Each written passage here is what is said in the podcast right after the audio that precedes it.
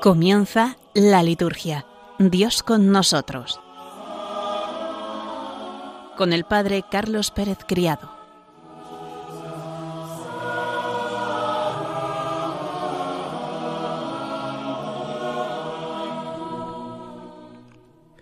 Buenas tardes, queridos oyentes de Radio María, y bienvenidos un lunes más a nuestro programa, La Liturgia Dios con nosotros. Hace ya un mes de nuestro último programa, y es que entre medias tuvimos la maratón de Radio María para recaudar fondos para el sostenimiento de esta radio de la Virgen, y por eso no pudimos tener nuestra cita acostumbrada hace 15 días. Algunos de vosotros me escribisteis en ese mismo día y me dijisteis, ¿qué ha sucedido con el programa? Le ha pasado algo y dije, no, no, no, tranquilos, que estamos en esta campaña recaudando fondos para que esta radio se pueda seguir manteniendo gracias a la generosidad de tantos de vosotros. Nos centramos ya en la última parte de este tiempo de la Pascua, de la cincuentena pascual. Ayer celebrábamos la solemnidad de la ascensión del Señor y nos estamos preparando para esa gran fiesta, esa solemne clausura, los cincuenta días de la resurrección de Cristo con la efusión del Espíritu Santo. Será nuestro programa el que se centre en estas dos grandes fiestas. Por un lado, veremos la fiesta de la ascensión del Señor y lo haremos mediante la contemplación del icono bizantino. También nos detendremos en los prefacios para esta fiesta y para los días posteriores a ella. En la segunda parte del programa nos dedicaremos más a la solemnidad de Pentecostés, a la clausura de las fiestas pascuales. Iremos viendo distintos aspectos para una mejor celebración de este gran día haremos un pequeño comentario al himno Veni Creator Spiritu y acabaremos poniendo nuestra mirada en María, que es un modelo de vida pascual. Vamos a ponernos en presencia de Dios para comenzar rezando.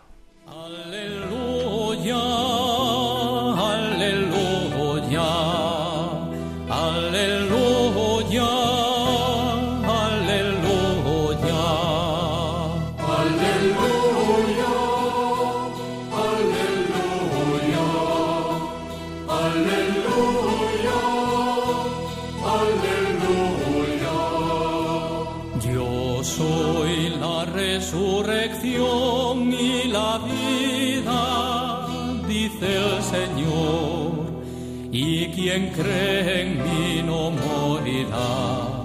Quien cree en mí no morirá para siempre. Conclusión del Santo Evangelio según San Mateo.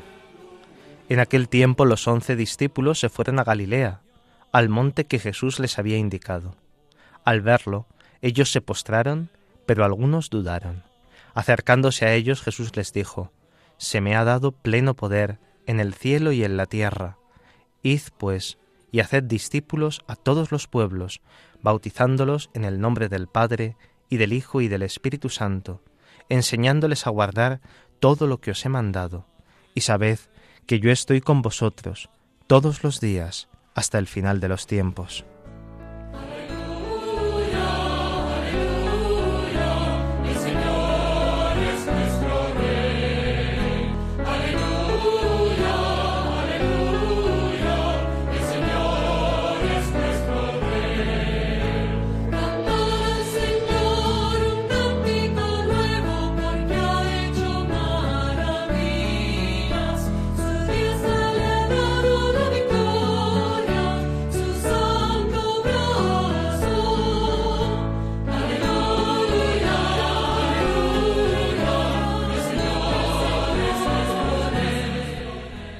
Cuarenta días después de la resurrección, según el libro de los Hechos de los Apóstoles, Jesús asciende al cielo, o sea, retorna al Padre que lo había enviado al mundo.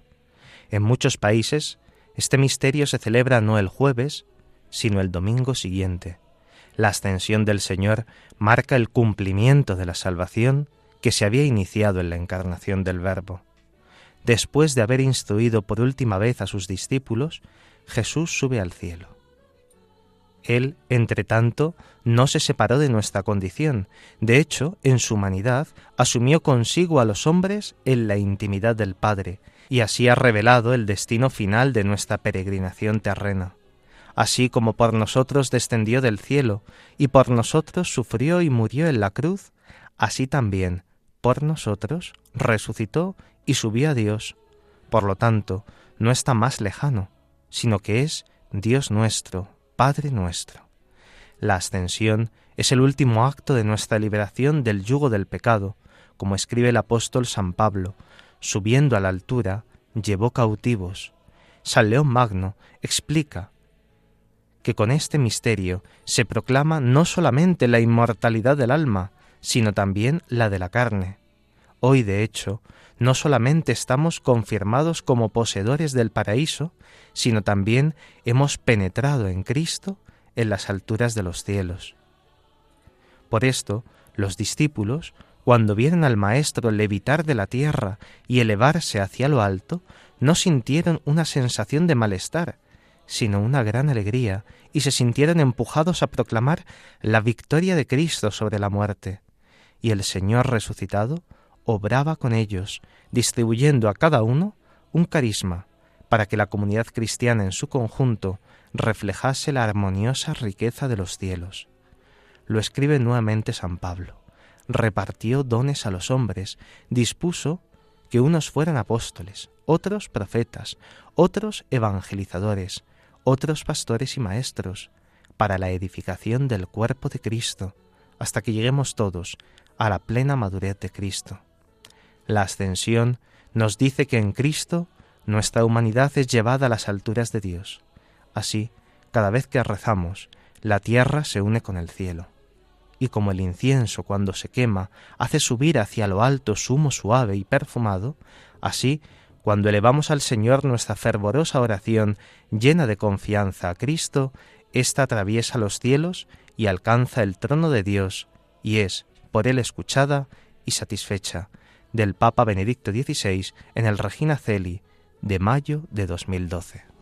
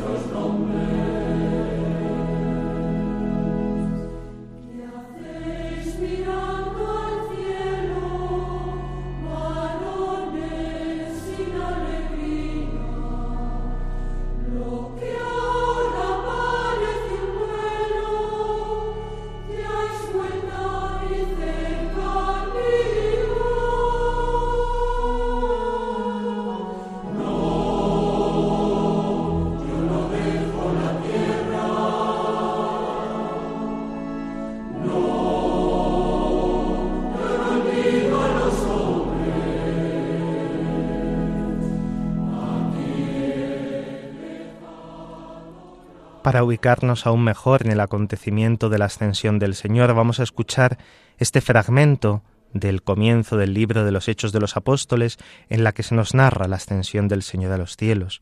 En mi primer libro, Teófilo, escribí de todo lo que Jesús hizo y enseñó desde el comienzo hasta el día en que fue llevado al cielo, después de haber dado instrucciones a los apóstoles que había escogido, movido por el Espíritu Santo se les presentó él mismo después de su pasión, dándoles numerosas pruebas de que estaba vivo, y apareciéndoseles durante cuarenta días, y hablándoles del reino de Dios. Una vez que comían juntos, les ordenó que no se alejaran de Jerusalén, sino aguardad que se cumpla la promesa del Padre, de la que me habéis oído hablar, porque Juan bautizó con agua, pero vosotros seréis bautizados con Espíritu Santo dentro de no muchos días. Los que se habían reunido le preguntaron diciendo, Señor, ¿es ahora cuando vas a restaurar el reino de Israel? Les dijo, No os toca a vosotros conocer los tiempos o momentos que el Padre ha establecido con su propia autoridad. En cambio, recibiréis la fuerza del Espíritu Santo que va a venir sobre vosotros, y seréis mis testigos en Jerusalén, en toda Judea y Samaria, y hasta el confín de la tierra. Dicho esto, a la vista de ellos, fue elevado al cielo, hasta que una nube se lo quitó de la vista. Cuando miraban fijos al cielo, mientras él se iba marchando, se les presentaron dos hombres vestidos de blanco que les dijeron, Galileos, ¿qué hacéis ahí plantados mirando al cielo? El mismo Jesús que ha sido tomado de entre vosotros y llevado al cielo, volverá como lo habéis visto marcharse al cielo.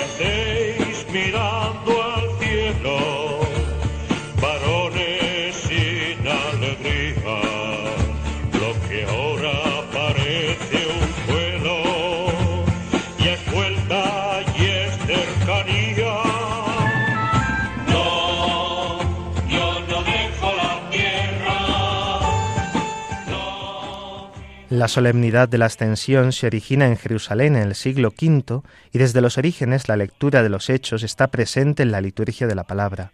El texto y la memoria litúrgica van unidos y la liturgia actualiza el misterio. Ubicada entre Pascua y Pentecostés, la ascensión solo puede entenderse en relación con estos dos acontecimientos de salvación. La ascensión es parte del increíble despliegue de la Pascua. Por su muerte y su resurrección, Cristo nos salvó. La humanidad entera ha sido glorificada en Él. Todas las iglesias celebran con gran solemnidad y gozo la liturgia de la glorificación del Señor, pues gracias a ella la humanidad caída ha entrado en el seno de la Trinidad. La ascensión del Señor no inaugura una ausencia de Jesús, sino una nueva presencia en el Espíritu, en la Iglesia y en sus sacramentos. Un día grandioso pues el Señor asciende entre aclamaciones y se sienta en su trono sagrado, como escuchábamos ayer domingo con el Salmo 46.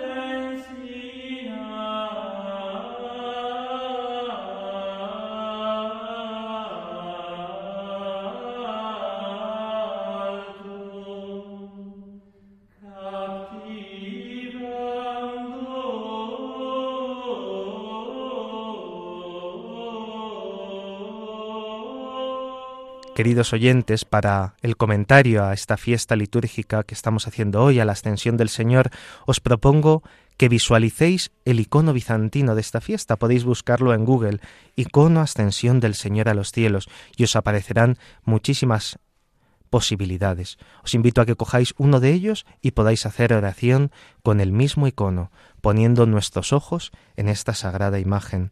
El icono oriental de la ascensión del Señor plasma en imágenes y en colores el episodio evangélico tal como lo encontramos en las primeras representaciones de las primitivas artes cristianas, como los bronces grabados en las ampollas de Monza, que son del siglo IV y V, y las imágenes del Evangeliario del monje Rábula de Edesa, que está conservado en la Biblioteca de Florencia y que fue copiado en Oriente a finales del siglo VI.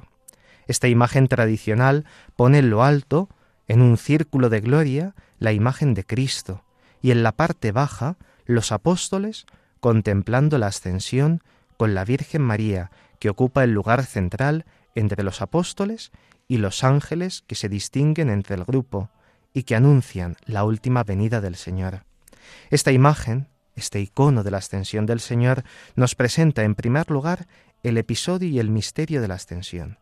Visualiza la narración evangélica, pero poco a poco nos introduce en el misterioso significado de este momento estelar de la vida de Cristo, que es principio y presencia de su misterio en la Iglesia, del misterio mismo de la Iglesia bajo el influjo de la acción poderosa de Cristo, que es su cabeza, en la comunión de los apóstoles, que son el fundamento, en el dinamismo del Espíritu Santo, que es la lluvia de la gracia que Jesús está enviando sobre su Iglesia, en el camino que la Iglesia tiene que recorrer desde la ascensión hasta su última venida, hasta la parusía del Señor.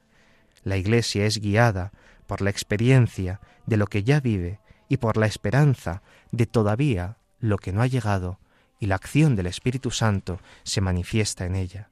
Por eso, esta imagen es también como un icono de la Iglesia.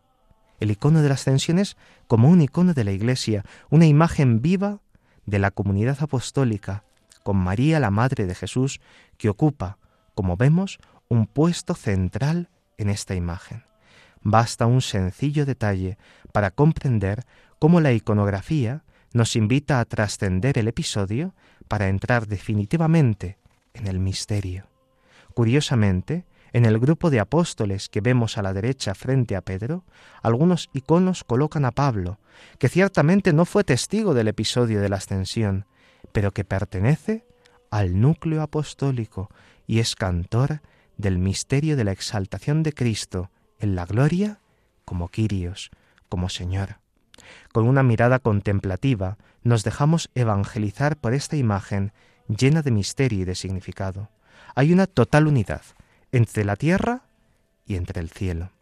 Cristo es elevado por los ángeles, está ya en la gloria, pero está a la vez presente en la iglesia como cabeza de ese cuerpo que reside en la tierra.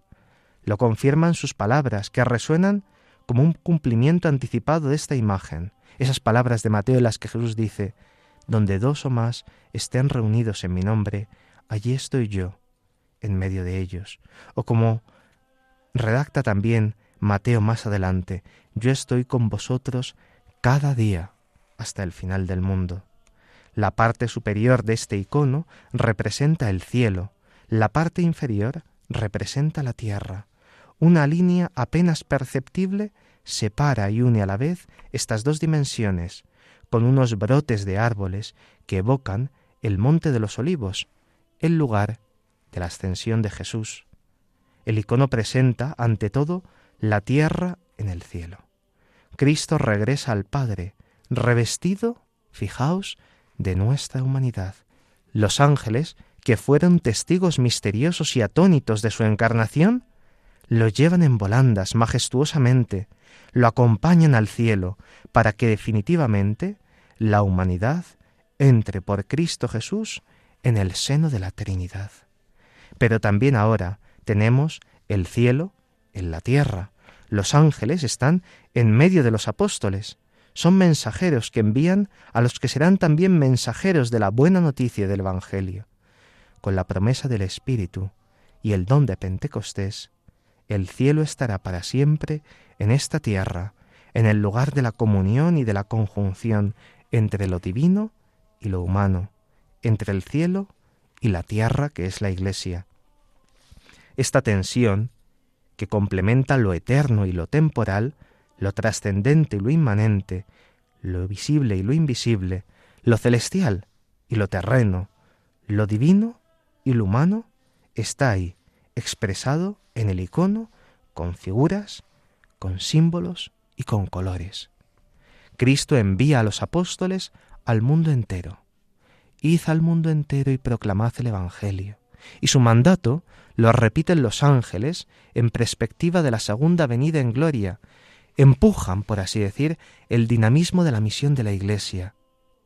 En el tiempo hacia una meta precisa.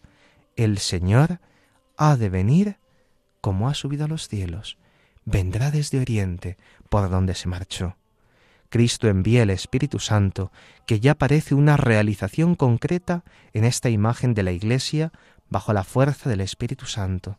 La bendición de Cristo significa su poderosa intercesión, porque Él está siempre vivo para interceder por nosotros, y la eficacia de su oración se traduce en una ininterrumpida efusión del Santo Espíritu. Los apóstoles presididos por la Virgen María, representan diversas actitudes de la Iglesia, la contemplación del misterio, la oración, la espera, el mirar al cielo y el ponerse en movimiento para llevar el mensaje de la verdad y la vida a todos los confines de la tierra.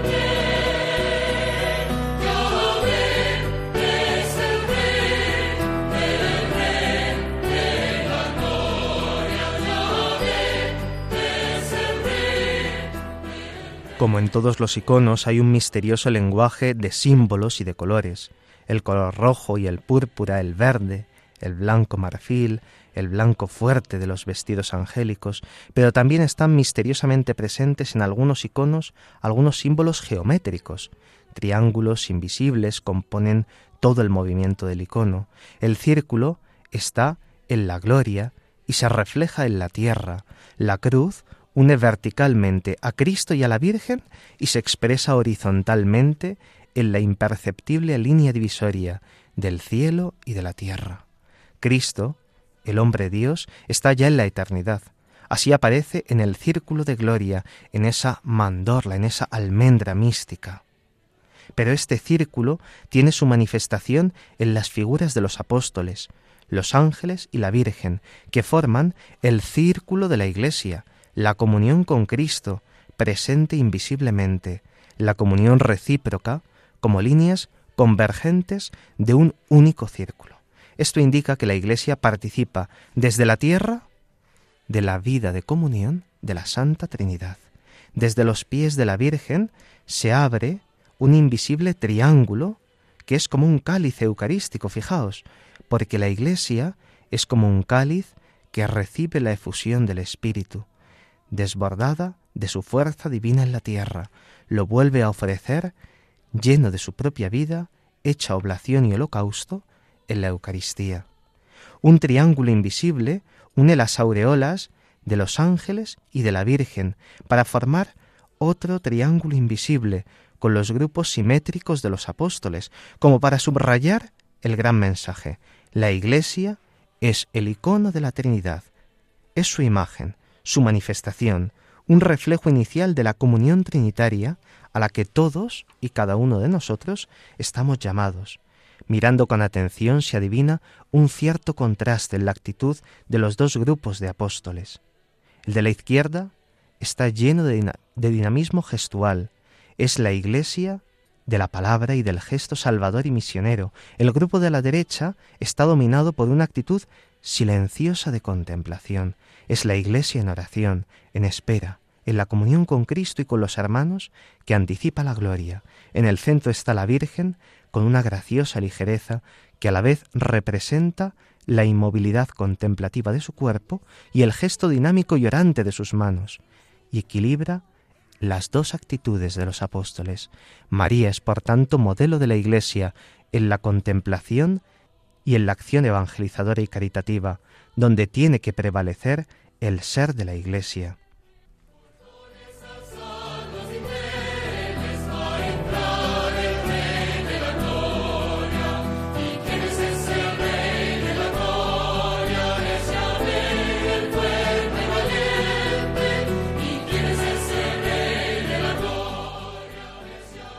Volvamos de nuevo la mirada a los protagonistas para contemplar en cada uno la revelación del misterio, los ojos ante todo en el Señor que sube a los cielos, majestuoso. Es siempre el Dios y hombre verdadero, el mismo que nació de la Virgen María, el crucificado, resucitado, que sube ahora a la gloria, llevando en su humanidad la síntesis de todos los misterios, misterios de la carne, de la humanidad de Cristo, eternamente presentes en su cuerpo resucitado, y por eso capaces de hacerse presentes a la Iglesia. Los ángeles lo llevan en un círculo de la gloria, no lo tocan, se acercan a ese círculo de la gloria. Los que fueron testigos de su bajada en la encarnación, en la catábasis, ahora son testigos de su elevación, es decir, de su analepsis al cielo. En él se eleva toda nuestra naturaleza, toda la naturaleza, como en un triunfo cósmico de todo lo que por Él y en Él ha sido creado, lleva el color verde de nuestra tierra. Su manto traza una bendición, porque Él es nuestro sacerdote y mediador para transmitirnos la revelación y la vida permanente, para interceder por nosotros continuamente. Lleva en su manto el rollo de la palabra, el secreto del Padre, la profecía de la historia. Él continúa siendo el único maestro y revelador, la fuente de la verdad y de la vida. Él que conoce el secreto de la historia, una historia en la que Él está presente definitivamente y que Él se reserva de poner en su punto final con su venida, porque Él es el Señor y el juez de la historia.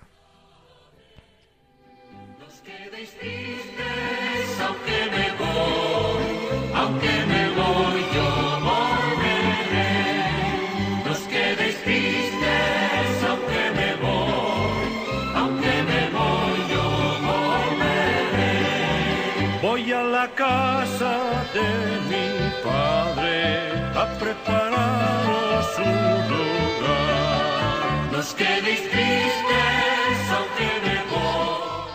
aunque me Como decíamos, la imagen de la ascensión es también imagen de la Iglesia. Así aparece en sus rasgos fundamentales. Su cabeza visible es Cristo, su modelo y su figura es la Virgen María, su fundamento, como contemplamos en el icono, son los apóstoles, su simbolismo, el del círculo, es el de la comunión, el del racimo de los apóstoles, una comunión que traduce el misterio de la Trinidad. La Iglesia es humana, está en la tierra, se compone de personas concretas con sus nombres, rostros, carismas, dificultades, pecados, pero en una inefable comunión que tiene sus raíces en el cielo, donde está Cristo, sin el cual la Iglesia no es Iglesia y no es cuerpo del Señor. Los apóstoles se muestran divididos en dos grupos iguales, forman una unidad perfecta, abrazados por los ángeles, y manifiestan que son una comunión que refleja el misterio trinitario. Con su variedad y su movimiento indican la multiplicidad de misterios, la infinidad de lenguas en la que ha de ser proclamado el Evangelio, la unidad de los pueblos más diversos en la verdad y en el amor de Dios. Sus vestidos de varios colores recuerdan la túnica policromada de la esposa de Cristo, ataviada con todos los colores del arco iris que son reflejo de un único amor de Dios. La Virgen María tiene aquí toda su fuerza de ejemplaridad. Ella es la Virgen Madre, que evoca a la vez la paternidad de Dios. La Iglesia es jerárquica en su constitución, pero también carismática en su santidad y en sus ministerios, como los raya la presencia de la Madre, que no tiene ningún poder jerárquico, pero es la síntesis de todos los carismas. La Virgen representa en medio de los apóstoles la Iglesia de los fieles, que poseen el sacerdocio común, que están unidos a Cristo y tienen que reflejar el rostro de Cristo por el Evangelio vivo, por la santidad de vida, que es cabal ejemplo, la Madre de Jesús. Pero también María es ejemplo para la Iglesia jerárquica, para que como ella traduzca su maternidad en fe, en esperanza y en amor. La bendición de Cristo es acogida por toda la tierra. Cristo se separa de sus discípulos con esa actitud, la de bendecir. Y es también lo que tenemos que hacer nosotros en medio de los hombres. Vamos a hacer un momento de oración, hemos llegado ya a la mitad de nuestro programa y vamos a escuchar este canto en italiano. Asciende, asciende al Rey de la Gloria, una obra compuesta por Monseñor Marco Frisina.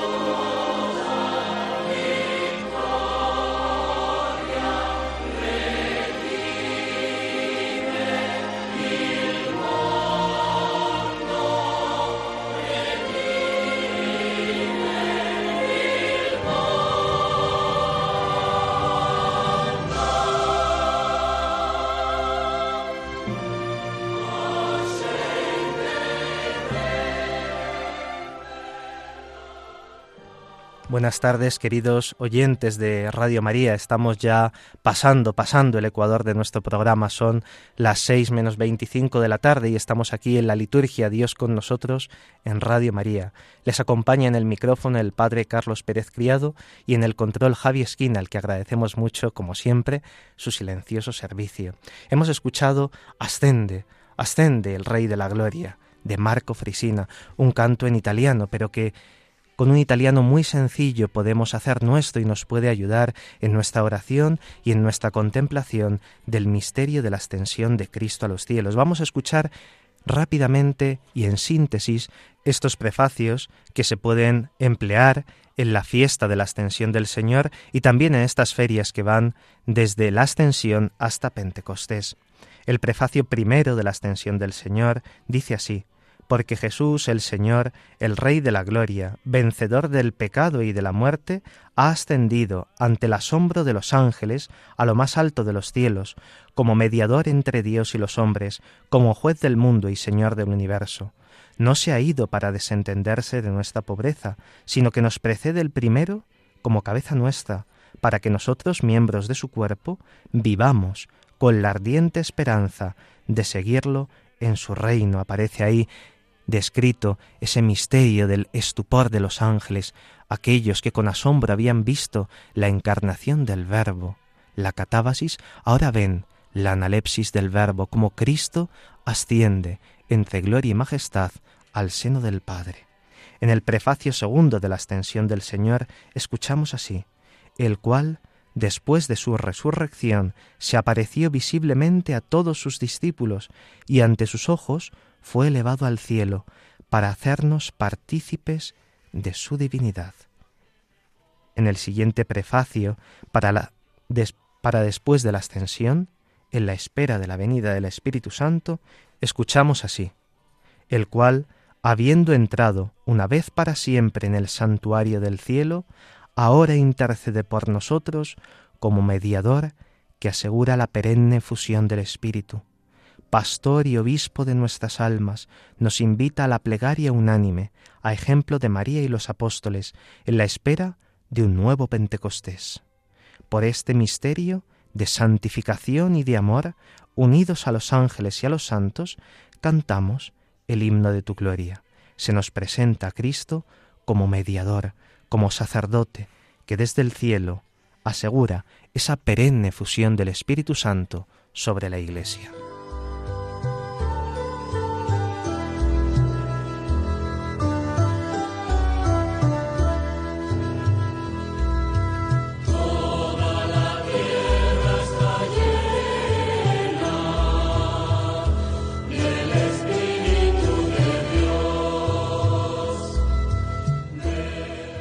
Este domingo clausuraremos la cincuentena pascual con la solemnidad de Pentecostés. Pentecostés es la plenitud de la celebración de la Pascua. Es la Pascua consumada, continuada y perenne. Pentecostés es el último día de la fiesta, el día que hace cincuenta después de la Pascua. El último día es la memoria del don del Espíritu Santo. Los santos padres enseñan que Cristo ha sufrido pasión y muerte y ha resucitado para entregar su espíritu. Santo Tomás dice que dando el espíritu, Dios nos da no un don inferior a sí mismo, sino que se da a sí mismo. El espíritu convoca a la Iglesia, la une en la diversidad y la regala los dones de la unidad, de la santidad y de la apostolicidad. Desde el primer Pentecostés, Cristo, sacerdote eterno, es quien invoca incesantemente el Espíritu sobre la Iglesia el Espíritu es también el artífice de los sacramentos, del mismo modo que vivifica el pan y el vino, para que sean el cuerpo y la sangre del Señor, vivifica el libro de la Escritura, para que sea palabra viva para nosotros, dentro de nosotros y en el corazón de cada creyente. Por él entramos en la comunión trinitaria ya en este mundo, aunque todavía no se ha manifestado la gloria de los hijos de Dios, mucho más la liturgia es obra conjunta del Espíritu y de la Iglesia. Sin el Espíritu no hay liturgia cristiana. Por eso la importancia de esta fiesta. El amor de Dios ha sido derramado en nuestros corazones. Este mismo amor nos lleva siempre a los pobres, No sin razón, la secuencia del día de Pentecostés invoca al Espíritu como Padre de los pobres. Vamos a escuchar ahora algunas recomendaciones para celebrar mejor aún si cabe la celebración de la Santa Pentecostés.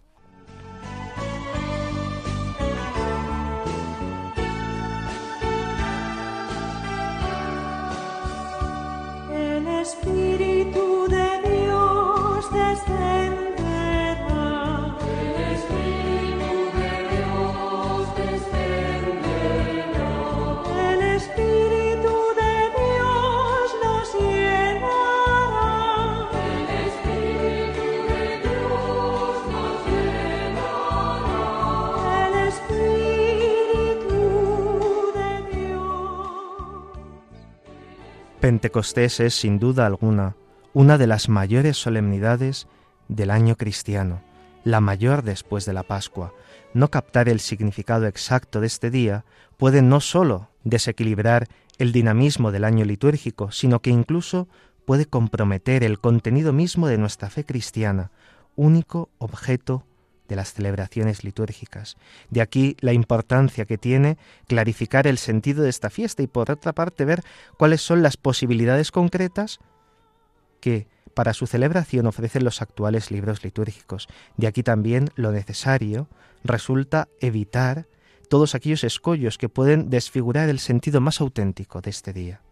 Pentecostés siempre ha sido reconocida como una de las mayores solemnidades. Si vemos los libros litúrgicos anteriores a la actual reforma, veremos cómo a Pentecostés se le asigna la más alta categoría que conocía el calendario de aquel tiempo, doble de primera clase con octava de primera clase, es decir, exactamente igual a la fiesta de la Pascua, con una octava también ¿eh? de primera clase.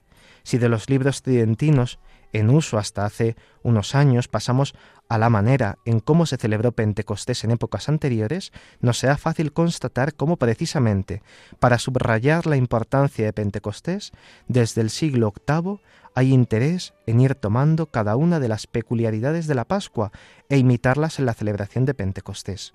Ello llega hasta tal extremo que si bien litúrgicamente nunca Pentecostés tuvo el nombre de Pascua, el pueblo en cambio dio este nombre a esta solemnidad, por lo menos en algunos lugares, y aún hoy en no pocos sitios se llama Pentecostés la segunda Pascua o la Pascua del Espíritu Santo, la Pascua de Pentecostés o la Pascua Granada, como si Pentecostés fuera con relación al Espíritu Santo lo que la Pascua es con relación a Cristo resucitado, como si Pentecostés fuera el día de la confirmación como Pascua lo es del bautismo.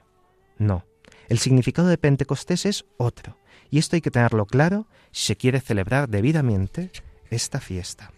El desenfoque que representó hacer de Pentecostés una segunda Pascua paralela a la primera ha sido subsanado con la reforma litúrgica. Estos conservan para Pentecostés la máxima categoría litúrgica, es fundamental, pero se ha rechazado toda apariencia, todo posible paralelismo entre ambas solemnidades. Se suprimió la bendición del agua bautismal, ya fue suprimida esta bendición del agua bautismal en Pentecostés por parte de Pío XII, también se ha suprimido la octava que prolongaba la celebración durante una semana, hoy Pentecostés tiene ciertamente un gran realce y constituye una solemnidad extraordinaria, pero no en sí misma, sino como el gran colofón de todas las fiestas pascuales. Esto es lo que ha hecho oficialmente la reforma litúrgica de nuestros días, pero cabe preguntarse si la mayoría de los que celebramos año tras año Pentecostés hemos percibido correctamente esta reforma de la liturgia que tiene un valor educativo y pedagógico grandísimo. Pentecostés no es ni una fiesta en honor al Espíritu Santo, como la Pascua lo sería de Cristo resucitado, ni una segunda Pascua, que hay que procurar hacerlo más parecida y paralela y posible a la primera, ni es un día especialmente apto para rememorar la confirmación, como la Pascua lo era del bautismo, ni es tampoco una fiesta especialmente indicada para pedir la luz o la fuerza del Espíritu Santo. Cualquier presentación de este tipo empobrece lleva a menos el contenido de esta fiesta y tiene el riesgo de desvincularla del misterio pascual de Cristo, convirtiéndola en un simple día meramente devocional, sin captar toda la profundidad y la hondura de Pentecostés. Algunas cosas que deberíamos de evitar en la celebración de Pentecostés. Por un lado, celebraciones que preparen para la fiesta, porque Pentecostés no es una fiesta de arranque o de principio, sino que Pentecostés es una fiesta de plenitud. Es una fiesta de conclusión. Habría que evitar cualquier tipo de celebración que preparara para la fiesta. En este sentido, no cabría, por ejemplo, una celebración comunitaria de la penitencia desde la noche pascual estamos celebrando la gran fiesta de la Pascua y no podemos interrumpir el ritmo festivo con un elemento extraño a la fiesta comenzada. Es como si al día siguiente de Navidad se organizara una celebración penitencial para prepararse a la celebración de la Sagrada Familia. A todos nos parecería bastante ridículo. Otra cosa sería, por ejemplo, organizar una celebración penitencial pasado el domingo de Pentecostés, como inicio del tiempo ordinario.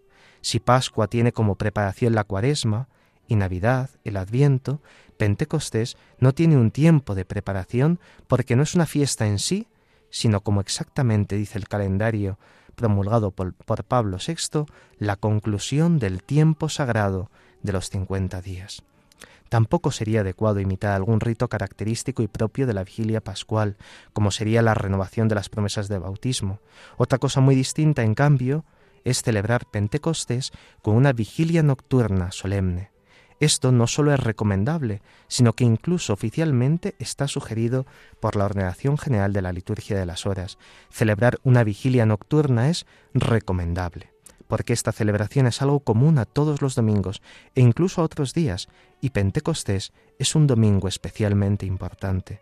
Celebrarla con algún rito propio de la vigilia pascual, en cambio, sería destruir la unidad de la Pascua y olvidar que en Pentecostés concluye simplemente lo que en Pascua se inauguró.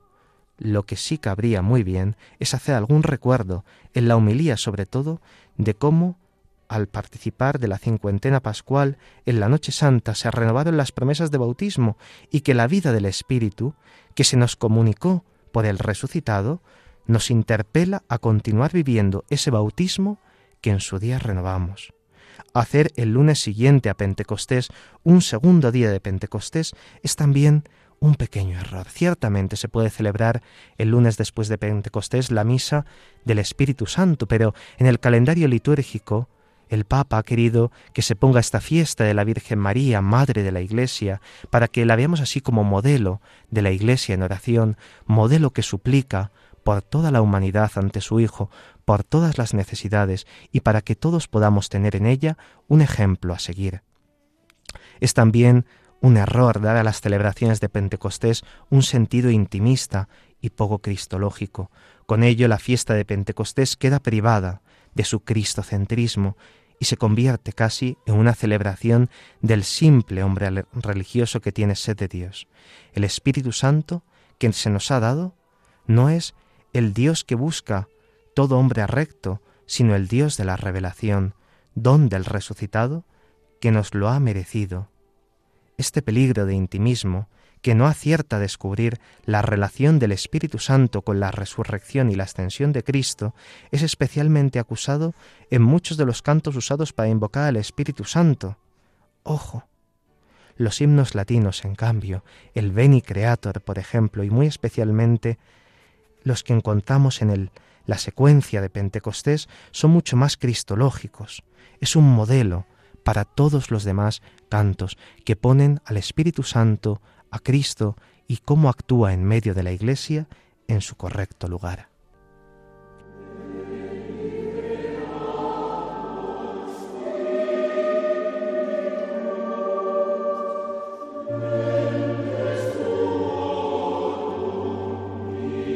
Vamos a indicar algunas sugerencias prácticas para la más adecuada celebración de este día, la importancia de este domingo se puede subrayar de distintas maneras. Por un lado, la celebración de la misa vigiliar de Pentecostés. Esta misa puede celebrarse aunque se tenga la misa habitual del sábado por la mañana y también la del domingo durante el día. Es un caso análogo a lo que se hace por Navidad o en la noche de la Pascua, convocar a la comunidad cristiana y hacer esta vigilia prolongada que se nos propone en el misal romano. La celebración de las primeras vísperas solemnes. Debería darse a esta celebración un aire festivo, prolongado y solemne, a poder ser cada salmo debería ir acompañado de su oración sálmica y Si no se tiene oficio de lectura, podría hacerse en estas vísperas una lectura larga, tomada de las lecturas de la misa vigiliar o del oficio de lectura. También es posible hacer una celebración vigiliar durante la noche del sábado al domingo. Puede presentar dos formas. Celebración del oficio de lecturas en forma de vigilia dominical prolongada, o bien una celebración de la palabra semejante a la vigilia pascual, este oficio vigiliar de lectura prolongada, así como la celebración de la palabra, puede concluir con la celebración eucarística en la que se emplearían los textos propios de la misa vigiliar de Pentecostés. Los textos de la liturgia de este día son claves para poder entender mejor aún este misterio de la efusión del Santo Espíritu.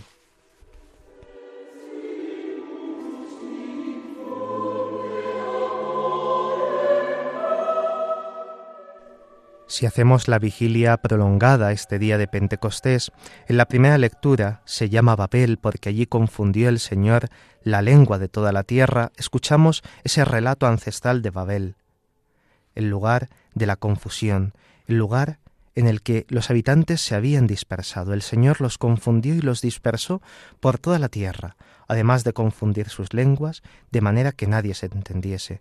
La pretensión del espíritu humano engreído, y herido por el pecado original es el objeto de la salvación de Dios.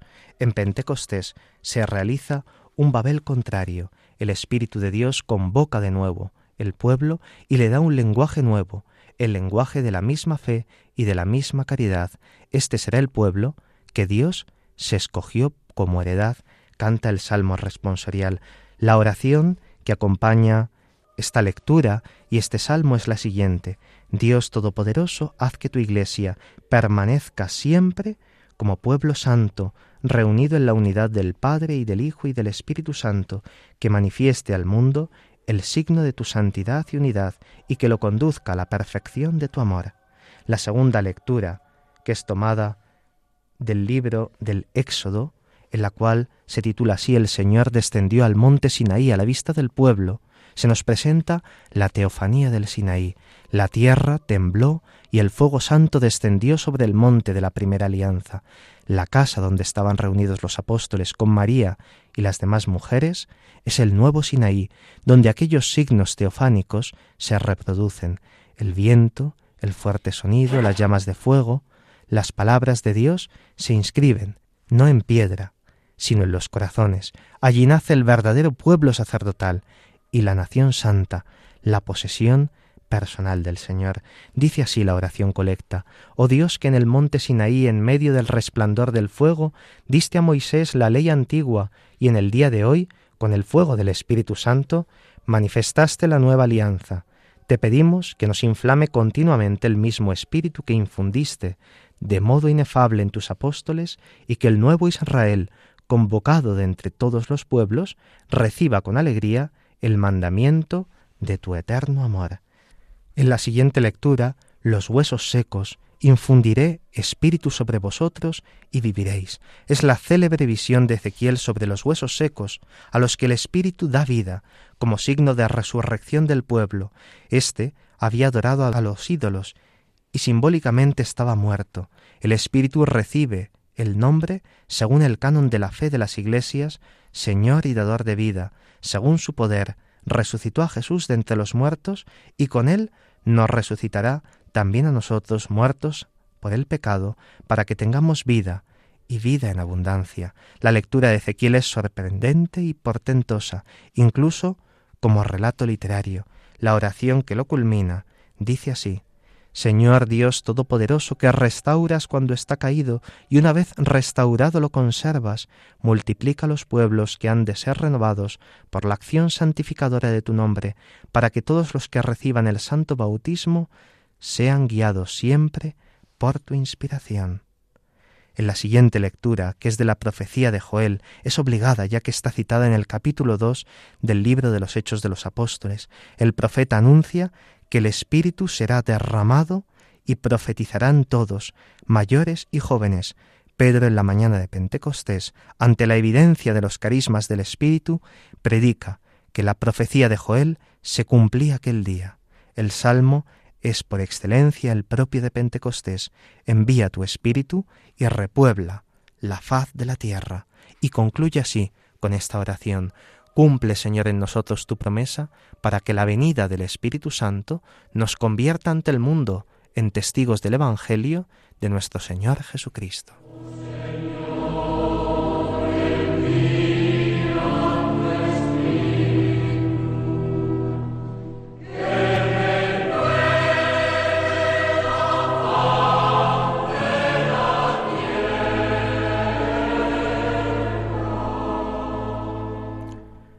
Rey del cielo, eterno consuelo, Espíritu de la verdad, que estás presente en todas partes y todo lo plenificas, tesoro de todo bien y dador de vida. Ven y habita en nosotros, purifícanos de todo pecado y salva nuestras almas. Queridos oyentes, nuestro programa ha llegado a su fin. Queríamos haber comentado muchas otras cosas que no nos ha dado tiempo a ver. Lo dejaremos para otra ocasión porque hablar del Espíritu Santo y hablar de la fiesta de Pentecostés es siempre interesantísimo y un contenido que no podemos nunca abarcar. Vamos a terminar nuestro programa encomendándonos a la Madre de Dios y lo hacemos con este canto, Ave Regina Celorum.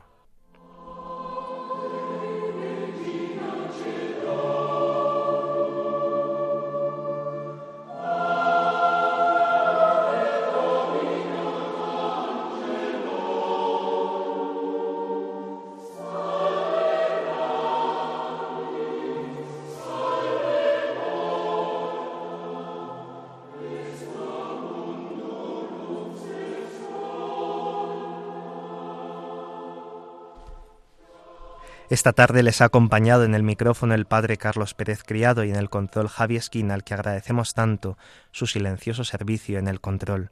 A continuación dará comienzo otro programa en Radio María. Les invitamos a que no cambien de sintonía y disfruten de él.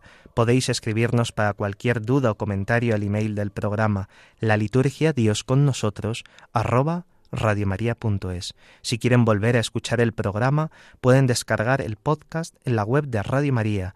También pueden solicitar el programa en CD llamando al 91 822 8010 o escribiendo a través del formulario de la web de Radio María. Queridos oyentes, muchas gracias por vuestra fidelidad. Gracias a María José, a Francisco José, a Javier, a Fray Climén, a Antonio, a Concepción, a Tony, a tantos que nos escucháis, a Marco, a Pedro, a Jaime, gracias de corazón por vuestras palabras, siempre inmerecidas. Gracias sobre todo por vuestra fidelidad. Gracias a todos. Nos vemos, si Dios quiere, en quince días. Que tengáis una buena conclusión de estas fiestas pascuales y una mejor aún incorporación al tiempo ordinario.